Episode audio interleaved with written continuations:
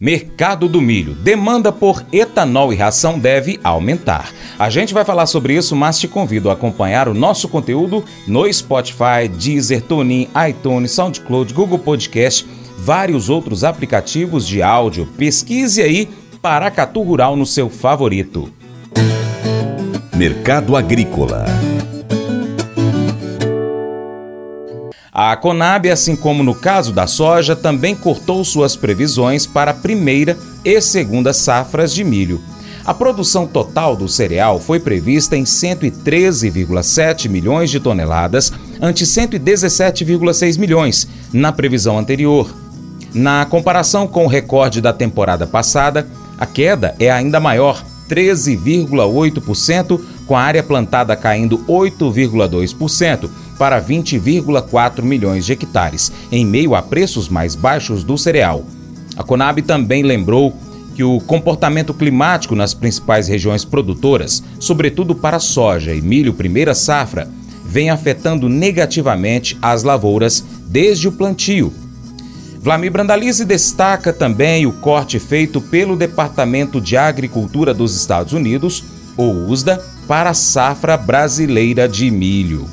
A queda foi de 3 milhões de toneladas em relação à projeção anterior. Por outro lado, as demandas por etanol e ração através do cereal devem aumentar. E o que, que o USDA trouxe para o nosso amigo milho. O milho teve leve queda na produção mundial de 1 bilhão 235,7 para 1 bilhão 232,6, é, tirando 3,1 milhões de toneladas, muito diretamente atrelado ao Brasil. O Brasil veio de 127 para 124 milhões de toneladas, então aí que está o corte. No restante ele também cortou um pouquinho nos estoques finais e também com relação aos Estados Unidos, é, havia uma expectativa que tivesse um, um leve corte nos estoques finais americanos. Ele aumentou um pouquinho os estoques americanos de milho para em função de leve queda no consumo. Né? O consumo era 316,6 e veio para 316,4. Com isso, o estoque final americano, 55,2 milhões de toneladas, era 54,9 e aumentou 300 mil toneladas. Esse fato também levemente negativo. Com relação a dados de exportadores, o que a gente tem de novidade é que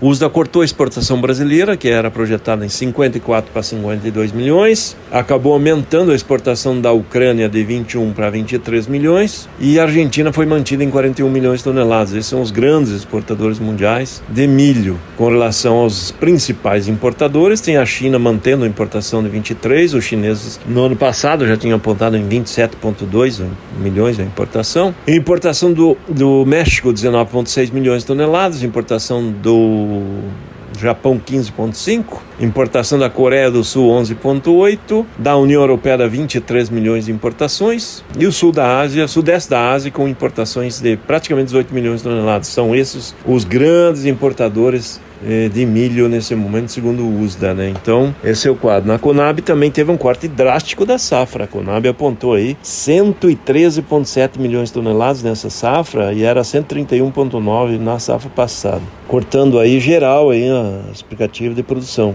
Isso dá sinais aí que vamos ter um quadro bem ajustado de oferta e demanda de milho, porque temos uma grande pressão de compra aí de milho, principalmente no segundo semestre, e aí vai ter disputa do setor de exportação, setor de que deve crescer novamente, e o setor de etanol que deve crescer proporcionalmente mais do que o setor de ração. Esse é o segmento que é apontado pelo milho, que segue com a colheita da safra verão, aí na faixa de uns 30% colhido, e segue o plantio da safrinha, também perde 30% plantado. Condições boas aí, tanto do milho da safra verão como no milho da safrinha nesse momento aí. Produtores vendendo aí da mão para a boca, não temos vendo corrida de vendas. Alguns aproveitam fazer alguns barter aí, trocas, e se reposicionando em cima de umas operações de, de opção de alta. Esse é o mercado do milho. Mas eu vou dizer uma coisa pra você, viu? É, se quiser colocar propaganda sua aqui nesse programa, ó, eu vou dizer um negócio, você vai ter um resultado bom demais, senhor. É isso mesmo, é facinho, facinho, senhor. Você pode entrar em contato com os meninos ligando o telefone deles, é o 38 é o 991810123, bem fácil. É muito bom porque aí a sua empresa vai sair dentro de um programa que é ligado aí ao homem para mulher do campo. É nós que vai estar tá assistindo e também vai ver sua propaganda. É bom ou não é, só? Você já percebeu que fazer algo bom ou gentil é mais fácil quando você tem um amigo com você? É difícil ser o único a fazer a coisa certa e somos mais propensos a desistir quando estamos sozinhos. Deus sabia que seríamos melhores com um amigo, então ele nos diz para ajudar e motivar uns aos outros para atos de amor e boas obras. Pense em quem você poderia motivar e fazer parceria nessa semana para fazerem atos de bondade? Seja na sua escola, no trabalho, em casa, na comunidade. Envie agora uma mensagem para essa pessoa para ver se ela se junta a você para vocês fazerem algo de bom e debaterem ideias diferentes sobre o que vocês podem fazer juntos. Esse devocional faz parte do plano de estudos Nunca Desista do aplicativo bíblia.com. Muito obrigado pela sua atenção, Deus te abençoe. Tchau, tchau.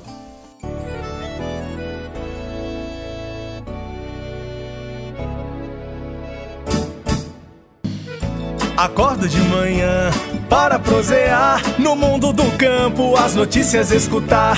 Vem com a gente em toda a região com o seu programa Paracatu Rural.